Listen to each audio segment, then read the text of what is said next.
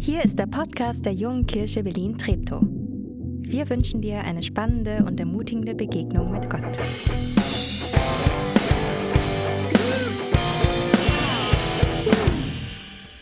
Guten Morgen. Ähm, total schön, bei euch sein zu dürfen. Es ist wirklich spannend. Von hier vorne sieht man wenig und deswegen seht ihr gerade aus so wie Träumende. Keine Ahnung, wie ihr euch fühlt. Ob ihr noch so ein bisschen so im Halbschlaf vom Sonntagmorgen seid, ob ihr schon voll wach seid, vielleicht schon seit fünf Stunden hier aufgebaut habt. Ähm, träumen, groß träumen.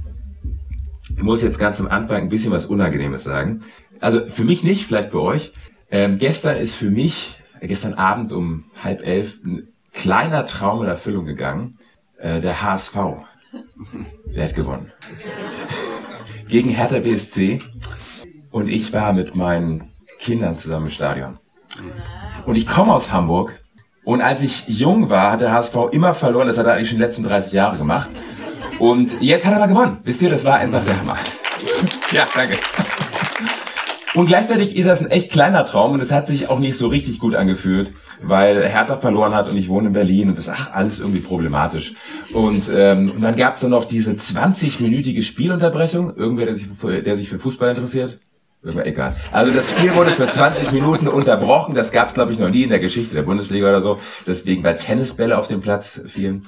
Ähm, egal. Es war also nicht so ein richtig großer Traum. Anders ist das mit Gottes Traum. Ähm, der ist so richtig, richtig, richtig groß. Und ähm, während unsere Träume vielleicht eher so, ja, so ein bisschen, man wünscht sich was für einen kurzen Moment. Manche können das ja auch steuern, ne? so luzide Träume, die können so ein bisschen steuern, was sie träumen. Kennt ihr das? Bei Gott ist es auch so, der kann das auch so ein bisschen steuern, was er träumt und was dann passiert. Aber der träumt von was anderem. Der träumt nicht, dass er mal aus dem Fenster fliegt, sondern der träumt von Gemeinde. Kennt ihr dieses Bild? Schon mal irgendwo gesehen? Ich sehe so vage ein paar Menschen, die nicken. Okay. Das ist ja Gott und Adam. Und ich habe dieses Bild schon immer gesehen und gedacht, der Gott, der gibt sich echt Mühe, ja? Also der, boah, also der, der wird da gehalten und probiert da um alles in der Welt zu diesem Adam zu kommen. Und der Adam, der sieht aus, keine Ahnung. Boah, wie sieht der aus? Der sieht einfach mega lässig aus und so ein bisschen uninteressiert, ne? So, boah, oh, wenn du willst, kannst du mich berühren, muss aber auch nicht sein. So, und da zeigt sich, glaube ich, ganz viel von wie Gott träumt und wie Gott handelt. Und wenn man jetzt nochmal auf das Bild schaut, dann ist das, was der Adam da macht, vielleicht sogar ziemlich gut. Der wartet nämlich. Seht ihr das? Der wartet. Der wartet ab, was und wie jetzt wohl kommt. Und genauso war das auch am Anfang mit, ähm, mit der Gemeinde. Also Gemeinde, ne, da war ja Jesus schon mal, vielleicht alle mal die Hand heben, die was den Namen Jesus schon mal gehört haben.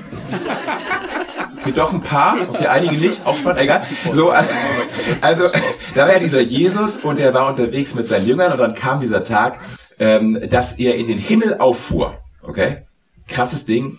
Darauf kehrten die Apostel nach Jerusalem zurück. Sie waren mit Jesus auf einem Hügel gewesen, der Ölberg genannt wird, und nur ein Sabbatweg von Jerusalem entfernt war. In Jerusalem angekommen, gingen sie in den großen Raum im Obergeschoss, so eine Art Kinosaal, ähm, und äh, der da schon immer der Treffpunkt gewesen war. Und sie alle beteten anhaltend und einmütig und einmütig miteinander. Sie warten auf Gottes Tun. Und das ist ziemlich so wie der Adam vorher, ja? Die warten ab, was Gott jetzt tut. Jesus hatte gesagt, geht zurück und wartet. Und sie gehen zurück und warten. Und das ist, glaube ich, der Anfang, damit Gott was tun kann, dass wir so ein bisschen warten. Ich weiß nicht, ob ihr den hier kennt. Das ist Samuel, also nicht der alte Mann, der, der, der Junge da, das ist Samuel. Und Samuel war ein Junge ungefähr acht Jahre alt, keine Ahnung, auch fünf, vielleicht auch zwölf. Und ähm, der war im Tempel und er hörte nachts eine Stimme, die ihn rief. Samuel, Samuel. Und er dachte, das wäre der alte Priester Eli und geht zu ihm und sagt, hallo, hier bin ich, was willst du? Nachts um drei, muss man sich vorstellen. Und er sagt, ich war das nicht. Das Ganze passiert nochmal und nochmal. Und dann sagt der alte Priester, ey, ähm, ich habe eine Idee, es könnte Gott gewesen sein. Und dann kommt die Stimme wieder und Samuel sagt, ähm, ja Gott, ich höre zu. Und das ist genau das Ding, am Anfang von Gottes Traum braucht er Menschen, die warten und zuhören. Und ich glaube, das ist das Schwierigste überhaupt, oder? So warten und zuhören. Vielleicht nochmal, wer von euch wartet sehr gerne? wer von euch wartet sehr gerne? Okay, eine, eine, eine Person, wunderbar. Vielleicht können Sie dir einfach alle später zu der Person gehen und das euch beibringen lassen. Aber das ist so ein bisschen der Anfang von Gemeinde. Auf etwas warten. Es kann ziemlich gut sein. Jetzt vor Ostern darf ich, habe ich meinem Chef noch gar nicht erzählt. Der sitzt vielleicht sogar hier, egal. Also jetzt, jetzt vor Ostern darf ich vier Tage in so ein Exerzitienhaus, das ist so ein Kloster, wo man eigentlich den ganzen Tag nichts anderes macht, als auf Gott warten. Und ähm, das ist wirklich eine coole Sache. Also am Anfang ist es irgendwie un ungewöhnlich, aber es ist echt cool. Also ich würde es euch mega empfehlen. Die machen das zumindest und in der Zeit, wo sie warten, diese Jünger, da ordnen sie so ihre Verhältnisse. Da gab es ja einen, der war tot, also der Judas, und da denken sie sich, boah, der ist jetzt tot, brauchen neuen. Dann überlegen sie sich, wen sie als, als, als Nachfolger von Judas wählen, und dann ordnen sie sich 40 Tage lang und dann geht's richtig ab. Schließlich kam das Pfingstfest. Auch an diesem Tag waren sie alle wieder in dem Kinosaal versammelt. Plötzlich setzte vom Himmel her ein Rauschen ein, wie ein gewaltiger Sturm. Das ganze Haus, in dem sie sich befanden, war von diesem Brausen erfüllt. Gleichzeitig sahen sie so etwas wie Flammenzungen, die sich auf jeden Einzelnen verteilten und niederließen. Alle wurden mit dem Heiligen Geist erfüllt und sie begannen, das ist crazy, Sie begann in fremden Sprachen zu reden. Ich meine, stell dir vor, du würdest jetzt in Holländisch reden, was für dich fremd ist oder nicht, aber einfach total random, ja, und äh, du würdest anfangen, Kiswahili zu reden. Und, ähm, und das passiert einfach. Ja, genau, da, da, da würden die Leute einmal auf einmal zuhören, ne? genau. Jeder sprach so, wie es ihm der Geist eingab. Und das ist das Zweite, glaube ich, bei Gottes Traum, dass Menschen total ergriffen werden dass es so intens ist, in gewisser Weise nicht mehr selbstgesteuert, dass du von einer größeren Macht, die ist gut, das ist das Gute, ergriffen wirst und das, was mit dir passiert. Und damit es passieren kann, brauchst vorher diese Ruhe, dieses Warten. Und das Gleiche passiert jetzt auch noch, nicht nur mit den Jüngern, die haben ja nicht vor sich hingebrabbelt, sondern es war ein Fest, ja. Es war ein großes Fest, da waren tausende von Leute in der, Leuten, Leute in der Stadt. Wegen des Pfingstfestes, das gab es schon vorher, das gab es schon bevor das passiert ist, das Fest. Ja. Wegen des Pfingstfestes hielten sich damals fromme Juden aus aller Welt in Jerusalem auf. Als sie nun jenes mächtige Brausen vom Himmel, als nun jenes mächtige Brausen vom Himmel einsetzte, strömten sie in Scharen zusammen. Jetzt kommt's. Sie waren zutiefst verwirrt. Denn jeder hörte die Apostel, und die, bei ihnen waren, in seiner eigenen Sprache reden, fassungslos. Berührt fassungslos. Das war einfach crazy. Riefen sie, sind das nicht alle Galiläer? Also man würde vielleicht, sorry, aber man würde vielleicht sagen, sind das nicht alle Hertha-Fans, die da reden? Und ich weiß nicht, so der typische Hertha-Fan, der hat jetzt ja nicht drei Fremdsprachen oder vier. So, ist vielleicht mit zweien schon glücklich. ja? Und das ist genau der Punkt. Die sagen so, ey, ihr, die ihr da sprecht, Ihr habt, ihr seid gar keine Fremdsprachenkorrespondenten. Ihr seid so der Durchschnittsbürger. Vielleicht noch ein bisschen weniger. So, ja, Fischer. So. Ihr habt einen Hauptschulabschluss, eine halbe Lehre abgebrochen. Und jetzt redet ihr in diesen Sprachen. Was ist hier los? Und allen war klar, irgendwie macht da irgendwas Großes von Gott. Und jetzt geht's weiter. Und ähm, dann tritt also dieser Petrus vor und sagt, ich habe euch etwas zu sagen, was ihr unbedingt wissen müsst. Hört mir zu. So kann man sich auch einen Kraftausdruck dann auch noch vorstellen. Hört mir zu. Bei dem, was wir euch zu sagen haben, geht es um Jesus. Es steht unzweifelhaft fest und ganz Israel soll es erkennen, Gott hat Jesus zum Herrn und Messias gesandt. Den Jesus, den ihr gekreuzigt habt. Und das ist tough. Also, die Menschen, die da standen, die hatten unmittelbar miterlebt, wie 43 Tage da, da, davor jemand hingerichtet worden war. Und nicht so nett auf dem elektrischen Stuhl.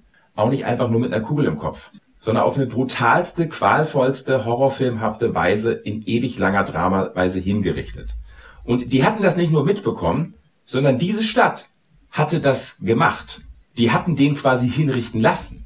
Die hatten den, ja, die hatten alles getan, damit das passiert. Ihr habt den hinrichten lassen, den Gott geschickt hat. Die Zuhörer waren bis ins Innerste getroffen. Was sollen wir jetzt tun, liebe Brüder, fragten sie. Und das ist jetzt tough. So, das ist ein Satz, den will man vielleicht nicht überall hören. Diese Generation, ihr, seid auf dem Weg ins Verderben. Lasst euch retten von dem Gericht, das über sie hereinbrechen wird. Jeder Mann, jeder Frau, alle Menschen in Jerusalem gerieten, waren von einer tiefen Ehrfurcht vor Gott ergriffen. Boah. Also wenn du gesagt kriegst, du bist schuld am Weltuntergang, dann ist ja, wenn ich jetzt gesagt kriege, die erste Reaktion, nee, bin ich nicht, sondern die Regierung, das System, mein Lehrer oder die doofen Eltern. Aber wenn jetzt jemand sagt, so, du bist schuld, eigentlich am schlimmsten, was passiert, dann willst du dich ja verstecken. Also ich zumindest. Vielleicht seid ihr alle viel, viel bessere Menschen. Aber intuitiv, intuitiv willst du dich ja verstecken. Ist das noch an? Ja, okay. Und ich würde es gerne mal ein bisschen in unsere Zeit holen. Wenn man diese Predigt von dem Petrus genau anguckt, das würde jetzt länger dauern, machen wir nicht, dann sieht man eigentlich drei Sachen. Er sagt am Anfang, es läuft was schief. Hier bei euch läuft was schief. Und wir alle spüren, dass das richtig wehtut. Und ich glaube, damit fängt es an. Thema Erderwärmung, Klima. Ja, viele Menschen merken, irgendwas läuft da kollektiv schief und das tut weh. Es tut weh. Es gibt Menschen, die haben deswegen kein Zuhause mehr. Soweit ist das noch ganz easy. Oder stellt euch vor, ich weiß nicht, ob ihr das kennt, aber wenn eine Familie zerstritten ist, und ich meine über Jahre zerstritten ist, wenn da vielleicht ein Bruder oder eine Schwester ist, die den Kontakt abgebrochen hat. Das tut weh. Da redet man nicht drüber. Das ist schrecklich, aber es ist wirklich passiert und es tut weh. Oder wenn schlimme Dinge in einer Familie passiert sind. Das tut weh. Das nächste ist eingestehen. Ich bin Teil des Problems. Es sind nicht die anderen, sondern ich gehöre dazu. Also das, was schief läuft. Ja, auf der Arbeit, in der Welt. Ich gehöre irgendwie dazu dieser Tage wird ja viel auch über den Holocaust und das, was vor 80 Jahren passiert ist, geredet. Und das Ding ist, dass ja ganz wenige Deutsche nach der Hitlerzeit gesagt haben, ich war Teil des Problems. Eigentlich haben alle gesagt, ich habe nichts gewusst, die Nachbarn war's oder der äh, Chef Militär, der hat gesagt, wir mussten die alle erschießen.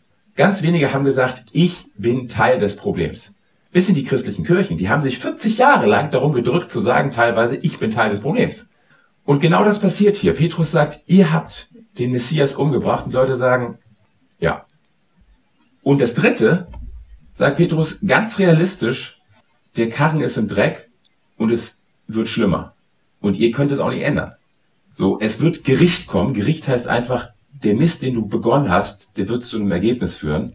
Äh, wenn du anfängst, irgendwie Suchtmittel zu nehmen, dann wird dein Leben davon geprägt und vielleicht wird dich dein Mann, deine Frau oder deine Kinder verlassen und es wird schlimmer werden, so.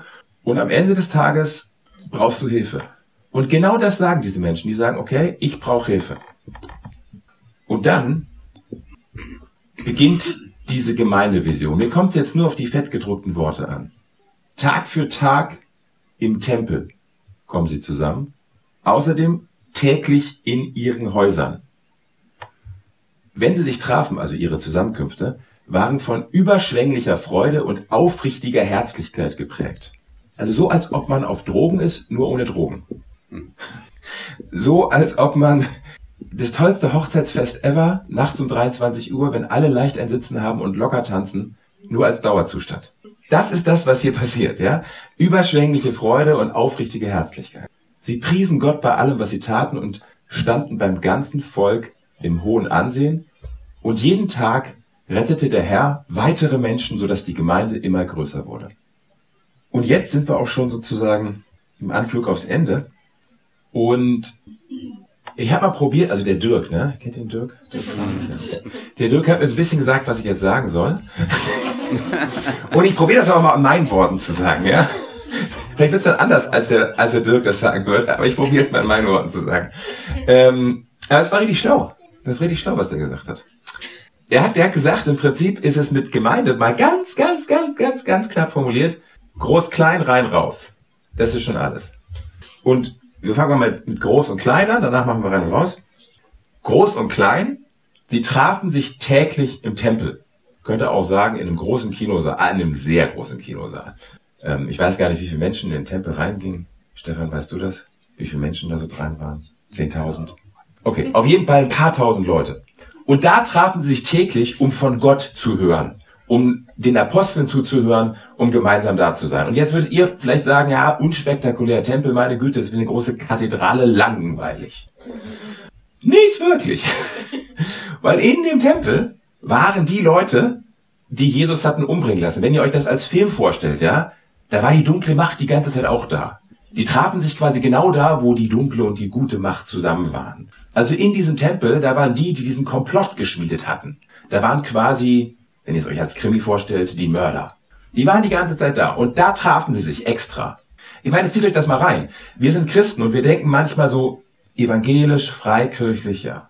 Evangelisch, landeskirchlich geht noch, katholisch ist schon schwierig. Orthodox, die stehen sieben Stunden lang im Gottesdienst. Und dann gibt es auch so ganz, ganz, ganz, ganz verrückte Freaks, die sind irgendwie, keine Ahnung, nee, geht gar nicht. So, und die treffen sich aber in dem Tempel, wo diese ganze Gruppe von Gottesanhängern sind, weil sie sagen, wir wollen da sein, wo alle sind, die diesen Gott irgendwie kennen. Das machen sie täglich. Also wenn wir das machen würden, würden wir uns quasi einmal im Monat mit allen Christinnen Berlins treffen, so ungefähr. Und wenn die sowas sagen wie, du bist nicht richtig Christ, dann würdest du sagen, ja, du auch nicht. Aber egal, lass uns zusammen Gott suchen. Ja, sowas heißt da im Tempel sein. Ähm, und dann treffen sie sich täglich in den Häusern. Ich habe jetzt extra so ein Bild genommen von so einer Bibelgruppe, die Kaffee trinkt. Der Witz ist nur, die haben Kaffee getrunken und gegessen, auch ein bisschen Bibel gelesen. Aber eigentlich haben sie in diesen kleinen Gruppen über das gesprochen, was, ähm, was sie betraf. Die haben nämlich erzählt von ihren Problemen und wo sie Hilfe brauchten. Das war das, was da passiert ist. Und das war so intens, ich sage jetzt mal in meiner Welt, dass jemand, der da neben mir Kaffee trinkt, sagt, hey, passt auf, ich habe eine Kündigung bekommen, ich weiß nicht, wo ich hinziehen soll. Wir wohnen irgendwie in, keine Ahnung, Pankow und die einzige Wohnung, die jetzt noch frei ist, die ist irgendwie weit, weit, weit draußen Richtung Frankfurt oder und meine Kinder sind in ihrem schulischen Umfeld aber in Pankow. So, und dann haben die Leute in dieser Kleingruppe gesagt, okay, kein Problem. Ähm, ich habe ein Ferienhaus draußen in Brandenburg. Ich habe ein Ferienhaus an der Ostsee, das verkaufen wir. Und dann kaufen wir dir eine Eigentumswohnung in Mitte. So, das ist da passiert. Die haben ihren Besitz verkauft, um den unmittelbaren Bedarfen der Menschen, mit denen sie in der Kleingruppe war, zu helfen. Die haben wenig Bibel ausgelegt, die haben sehr viel sich um ihre Probleme gekümmert. Das war auch der Grund, warum die christliche Gemeinde so krass gewachsen ist. Später im Römischen Reich gab es überall kleine Gemeinden und die sind im Rahmen in, drei, in 300 Jahren so gewachsen von 0,001 Prozent bis hin zu irgendwie, keine Ahnung, 18 Prozent der, der Bevölkerung. Und der Grund war relativ easy. Ihr kennt ja alle Corona, das gab es damals auch, nur ein bisschen heftiger. So eine Pandemie. Ja? Und die Pandemien waren so, dass ungefähr 30 Prozent der Menschen in den Städten zum Teil gestorben sind. Die hatten aber kein Krankenhaus und so. Deswegen sind die, sobald eine Pandemie kam, raus. Und sobald jemand in deiner Familie krank wurde, hast du den ignoriert. Weil du wusstest, den jetzt Essen bringen ist nicht gut für mich, dann sterbe ich auch. So. Das ist also regelmäßig passiert. Und die Christen waren die einzigen, die gesagt haben, wenn ich sterbe, ist ja gar nicht so schlimm, weil danach bin ich mit Jesus zusammen. Also es könnte schlimmer sein, versorge ich doch mal meine Angehörigen, wenn sie erkranken. Die sind dann auch, auch gestorben oft. Aber von den Christen haben das viele überlebt und haben auch die anderen mitversorgt. Und das war so heftig, dass die Leute gesagt haben, boah, wenn ihr euch in euren Kleingruppen wirklich umeinander kümmert, das ist tough. Da geht was ab. Und das war sozusagen der Grund, warum das so wuchs. So, Jetzt machen wir noch rein und raus. Rein heißt das da tun. Still auf Gott hören und sich dafür Zeit nehmen. Das, was ganz am Anfang war, dieses Warten und sich dafür Zeit nehmen. Das kann man durch nichts ersetzen. So ganz alleine mit Gott sein, auftanken, hinhören. Guckt euch einfach den Jungen an. Und dann noch raus anderen helfen, aktiv sein. Dieser Rhythmus, rein und raus, ist wie Atmen. Wenn du nur einatmest und nicht ausatmest, dann hört sich das so an. Das ist total anstrengend und du wirst daran irgendwann ersticken, weil du wieder ausatmen musst. Wenn du aber nur ausatmest die ganze Zeit und keinmal mehr einatmest und die ganze Zeit probierst weiter zu sprechen beim Ausatmen, dann ja? So, also du lebst, weil du ein- und ausatmest. Und genauso ist das mit dem auf Gott hören und anderen helfen. Das ist diese Balance, die die ganze Zeit zusammenkommt. Lass uns das am, am Abschluss so machen. Das war jetzt ein ganz kleiner Einblick in Apostelgeschichte 2 und 3, Gottes Traum von Gemeinde. Wo hängst du gerade? Bei dem, bei dem Tempel, bei dem sich mit vielen Menschen, die Gott kennen, treffen, auch wenn die ganz anders sind? Bei der Kleingruppe, wo man richtig tief über das spricht, was dich angeht? Bei dem Einatmen, Auftanken bei Gott? Bei dem Ausatmen, Rausgehen, Menschen helfen, für andere da sein? Und vielleicht nutzen wir jetzt einfach das nächste Lied, um äh, ein, bei ein von diesen Sachen so einen inneren, so eine innere Nadel zu setzen. Also wisst ihr, wie wenn man sich oder so ein Post-it-Zettel und zu sagen, ey, das ist das, was ich mir mitnehme, wo ich merke, vielleicht, wo ich mit Gott in seinen Traum hineinkomme, dass ich eine von diesen Facetten mehr, mehr nachgebe. Und wenn ihr das nicht wisst, welche, dann nehmt euch einfach diese Hände mit. Dieses einen kleinen Moment ruhig sein und Gott empfangen. Amen.